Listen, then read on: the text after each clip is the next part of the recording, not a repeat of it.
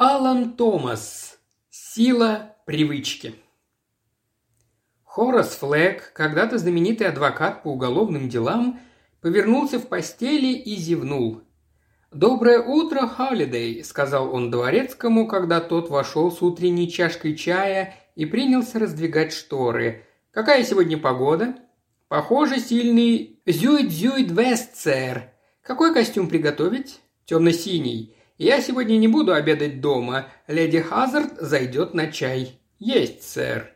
«Холидей, Сколько раз я просил тебя приберечь флотские словечки до тех пор, пока ты не вернешься на корабль. Мы сейчас на суше. Прошу прощения, сэр. Сила привычки. Когда-нибудь привычка доведет тебя до беды, Холидей. Да, сэр. Вы сегодня ужинаете дома, сэр? Флэк ненадолго задумался. Помолчав, он ответил. «Да, я буду ужинать дома около половины восьмого, а после займемся марками». «Есть. Хорошо, сэр». Холидей уже собирался удалиться, но тут Флэг снова заговорил. «Да, кстати», – произнес Флэг, пристально глядя в окно и как бы не замечая слугу. «Меня уже начинает утомлять этот, э, Карвер». «Карвер, сэр?» «Ты слышал, я о нем говорил». «Ах да, сэр, вы о том шантажисте». Флэг поморщился. «Именно. Не думал, что ты так хорошо осведомлен». По лицу Холлидея промелькнула мелкая тень улыбки и тут же исчезла. «С некоторых пор я знаю о Карвере, сэр». «И что ты о нем знаешь?» Холлидей опустил глаза.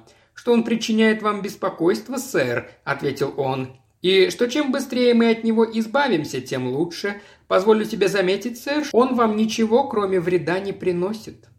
«Да, очень верное замечание», — согласился Флэг.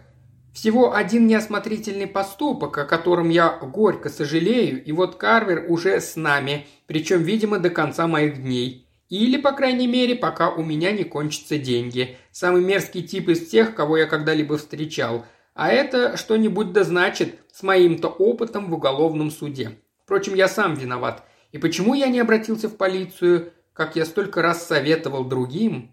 Ну что уж теперь говорить я далеко не единственный, кто всю жизнь давал окружающим полезные советы и сел в лужу, когда дошло до дела. Некоторое время оба молчали. «Я должен встретиться с ним сегодня в шесть вечера», — сказал наконец Флэг, чтобы, как он выразился, заключить окончательное соглашение. «Вряд ли это соглашение будет окончательным, сэр», — заметил Холидей. «Ты прав, не будет. Могу я спросить, где вы встречаетесь с ним, сэр?» У него есть место, где он обретается, когда приезжает в город. Он будет один? Да. Или ты думаешь, он позовет гостей по такому случаю? Снова повисла пауза. Наконец Холидей прервал молчание. А что если... если вместо вас к нему пойду я, сэр? Ты? Флэг быстро взглянул на него. А что можешь сделать ты, Холидей? Ты ведь не знаешь, в чем дело? Я ничего не знаю о том неосмотрительном поступке, сэр, и не хочу знать. Но я знаю, что за человек этот Джимми Карвер. Не сочтите за дерзость, сэр, но, возможно, мне будет проще иметь с ним дело, чем вам». Флэг улыбнулся. «Не могу сказать, что мне когда-либо было легко иметь с ним дело. Слишком мы разные». «Так точно, сэр». «И все же я не знаю, что ты можешь сделать». «Я пока тоже не знаю, сэр, но очень скоро выясню». Холидей произнес это с уверенностью, которая понравилась хозяину. «Это рискованно», – пробормотал Флэг. «Рискованно, сэр? Я пообещал прийти, и мне не хотелось бы его разочаровывать». «Простите, сэр, но в наши дни мы все привыкли рисковать. Однако, если вы позволите мне увидеться с ним, сэр, никакого разочарования не будет, во всяком случае, у вас, сэр». Они пристально посмотрели друг на друга. Хозяин старался проникнуть в мысли слуги – при этом он отметил про себя, что Халлидей был по меньшей мере вдвое крупнее Карвера. «Хорошо», – тихо сказал Флэг, – «если хочешь, можешь с ним встретиться». «Спасибо, сэр. Не знаю, что ты там задумал». «Да, сэр». «Но это рискованно, понимаешь? Для меня рискованно». «Понимаю, сэр. Не могли бы вы дать мне его адрес?» «Королевские покои 2А, Сент-Джеймс, первый этаж». Холлидей поднял брови и улыбнулся – «Позволю себе заметить, очень неплохое место, сэр». «Да, наш мистер Карвер уж точно не бедствует», — заметил Флэг. «За это ручаюсь». Холидей повернулся, чтобы уйти. «Вы не будете возражать, сэр», – сказал он уже у двери, – «если я отлучусь сегодня на час-другой, чтобы осмотреться?» «Как угодно. Спасибо, сэр. Я проверю, все ли готово к чаю для леди Хазард. Хорошо. Что-нибудь еще, сэр?» «Больше ничего, спасибо, Холидей». «Спасибо, сэр». Флэк приятно провел день. Он великолепно пообедал с другом в клубе и поспел домой на Керзен-стрит как раз к приезду сестры, Мюриэл Хазард. С детских лет они с Мюриэл были очень близки, и когда оставались вдвоем, для обоих время пролетало незаметно. Мюриэл понимала Хораса, как никакая другая женщина, и обо всех своих делах он советовался с ней одной. У Хораса почти не было от нее секретов – даже если он не посвящал ее в свои мысли, она обычно чувствовала, что он чем-то озабочен. Когда в половине пятого леди Хазард приехала, Холидей был дома и открыл ей дверь. Леди Хазард ценила неустанную заботу Холидея о хозяине и потому испытывала к нему особую симпатию. Войдя, она приветливо улыбнулась и осведомилась, как он поживает.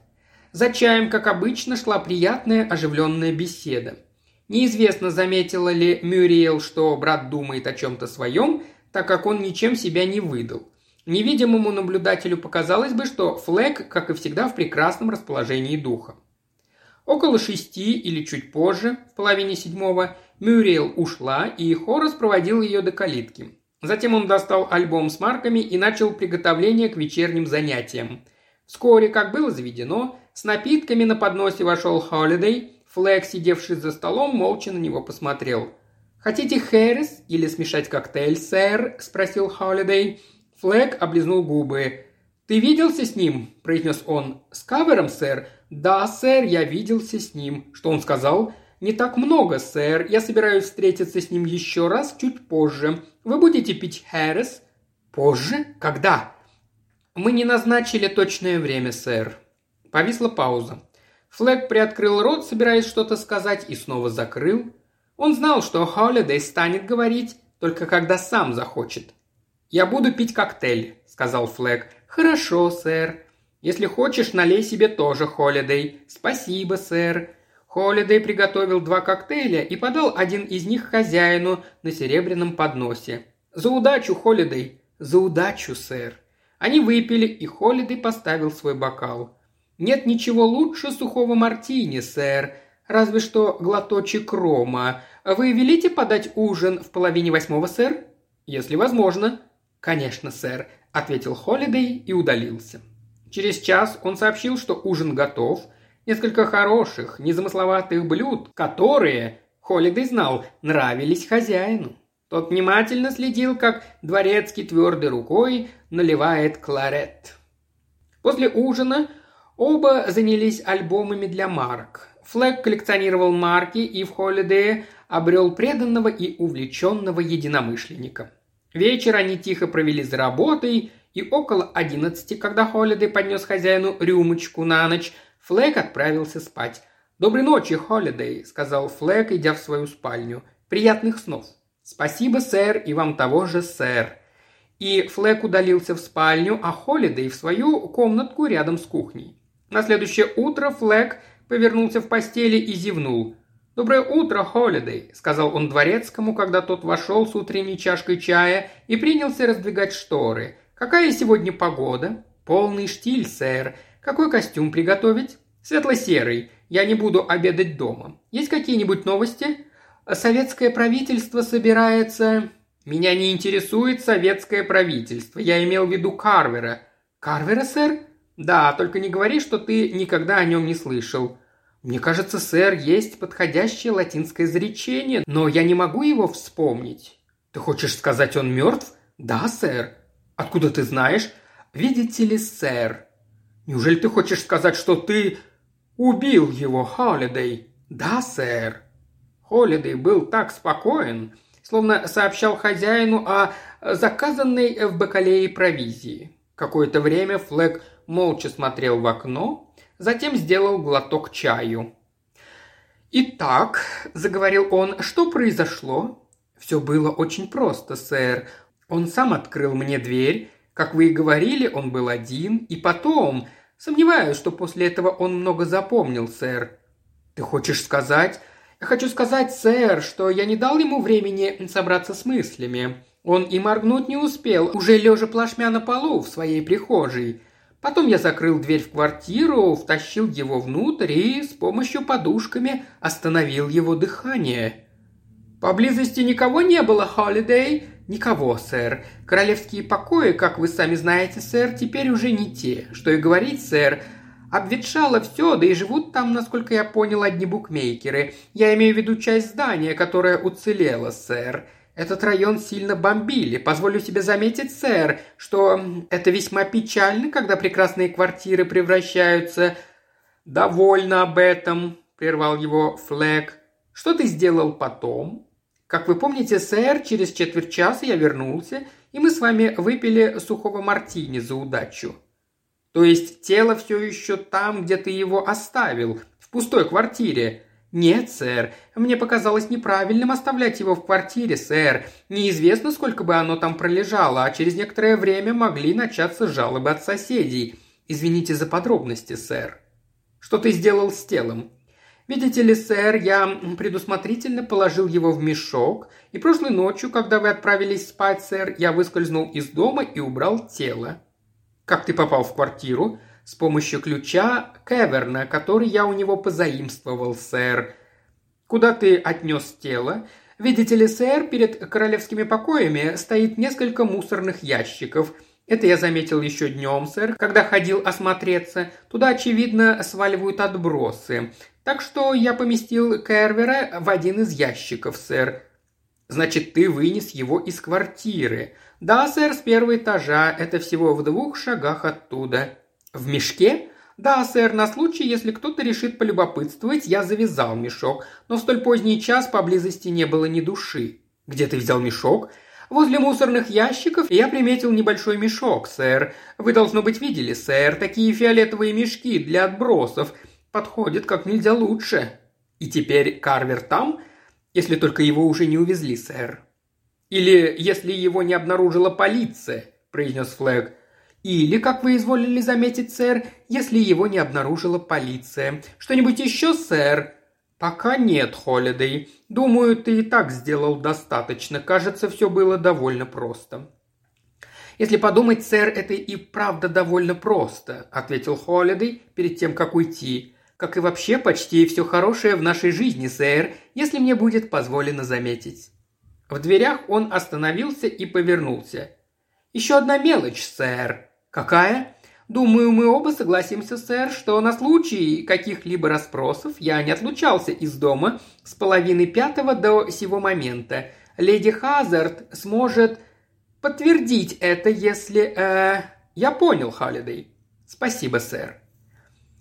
Да, просмотрю утреннюю прессу. Нет ли там чего-нибудь интересного? Конечно, сэр. Не только в утренних газетах. Во всех газетах обнаружилось немало интересного. Прошло три дня. Вечером в половине шестого Холидей услышал звонок и распахнул входную дверь. «Как вас представить?» – спросил он у дородного господина, который пожелал видеть флега.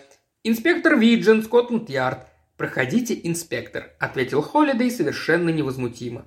Через час инспектор ушел. «Я питаю глубочайшую симпатию к полиции», – сказал Флэк, когда Холидей вошел со всегдашними напитками на подносе. «Правда, сэр?» – голос Холидея звучал не очень уверенно. «И кроме того, я не люблю лгать, Холидей». «Как и я, сэр. В большинстве случаев».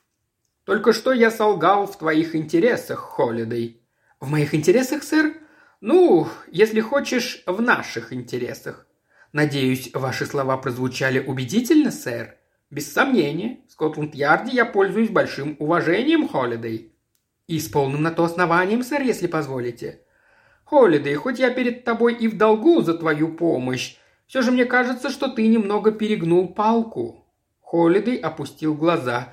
«Услуга за услугу, сэр. Вы спасли меня от виселицы».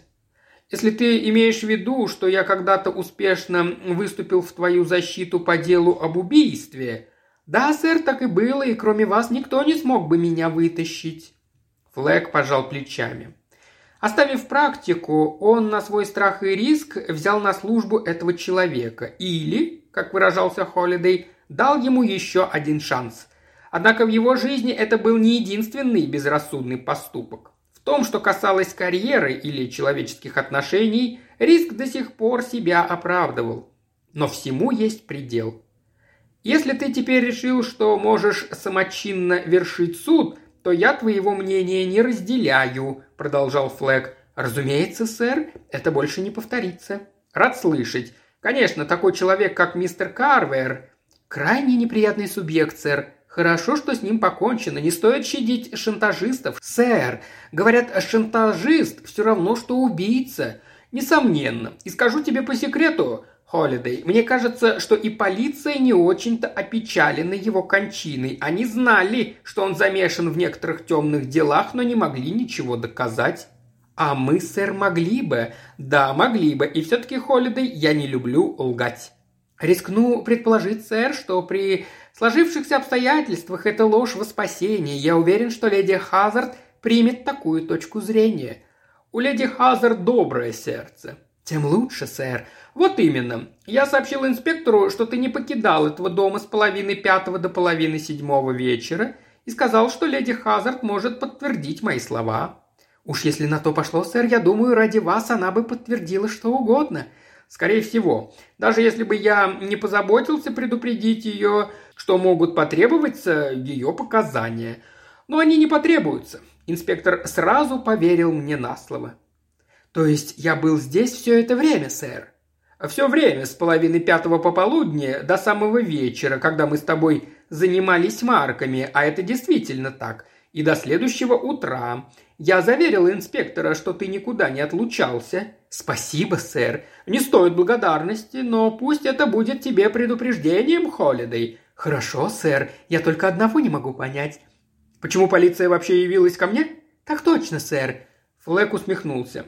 «Ты-то думал, комар носа не подточит, а, Холидей?» Холидей опустил голову.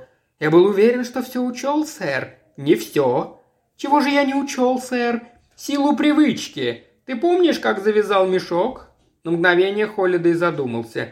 «Не могу вспомнить ничего особенного, сэр». «Вот именно. Ты сделал это машинально, а у Скотланд-Ярда, знаешь ли, хорошая память. Когда-то они думали, что ты у них на крючке. Ты сам только что вспоминал этот случай.